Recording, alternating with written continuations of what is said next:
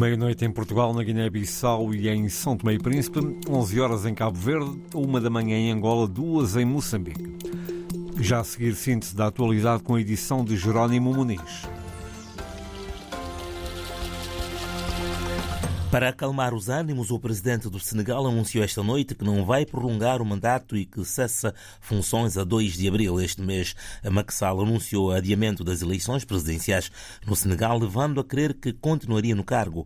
Agora diz que, no início da próxima semana, vai marcar nova data para as presidenciais e garante que sai mesmo na data prevista. Sall diz ainda que está a haver uma campanha injusta contra ele. Je ne mérite pas cette campagne internationale não mereço esta campanha internacional e denuncio-a vigorosamente. Sou um homem livre, sou senegalês, sou africano, sou um democrata. Não violei nenhuma regra nem fiz nada que justifique esta campanha nauseabunda que está a ser construída para criar instabilidade no meu país. Conto, a partir de 2 de abril, cessar as minhas funções de Presidente da República.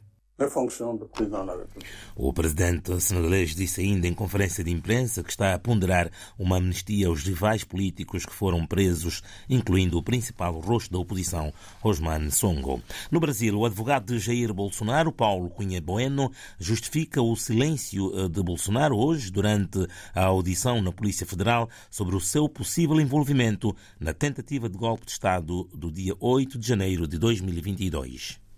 Esse silêncio, quero deixar claro que não é simplesmente o uso do exercício constitucional ao silêncio, mas uma estratégia baseada no fato de que a defesa não teve acesso a todos os elementos por quais estão sendo imputados ao presidente a prática de certos delitos. A falta de acesso a esses documentos, especialmente as declarações do tenente-coronel Mauro Cid e as mídias eletrônicas obtidas dos telefones celulares de terceiros e computadores, impedem que a defesa tenha um mínimo conhecimento de por quais elementos o presidente é hoje convocado a esse depoimento. Bolsonaro e 22 ex-colaboradores do seu governo foram convocados para prestar eh, depoimento pela Polícia Federal para testemunhar sobre supostos planos golpistas antes da posse do atual presidente Luiz Inácio Lula da Silva. Conectividade, clima e capital humano, as prioridades que o governo cabo-verdiano definiu para a implementação do terceiro compacto de ajuda ao desenvolvimento atribuído pelo programa norte-americano coordenado pelo Millennium Challenge Corporation. Prioridades apresentadas pelo vice-chefe de governo e ministro das Finanças de Cabo Verde, Olavo Correia. Primeiro, conectividades, o C de conectividades. Em segundo lugar, o C do clima, clima ligado à energia, ligado à água e ao saneamento.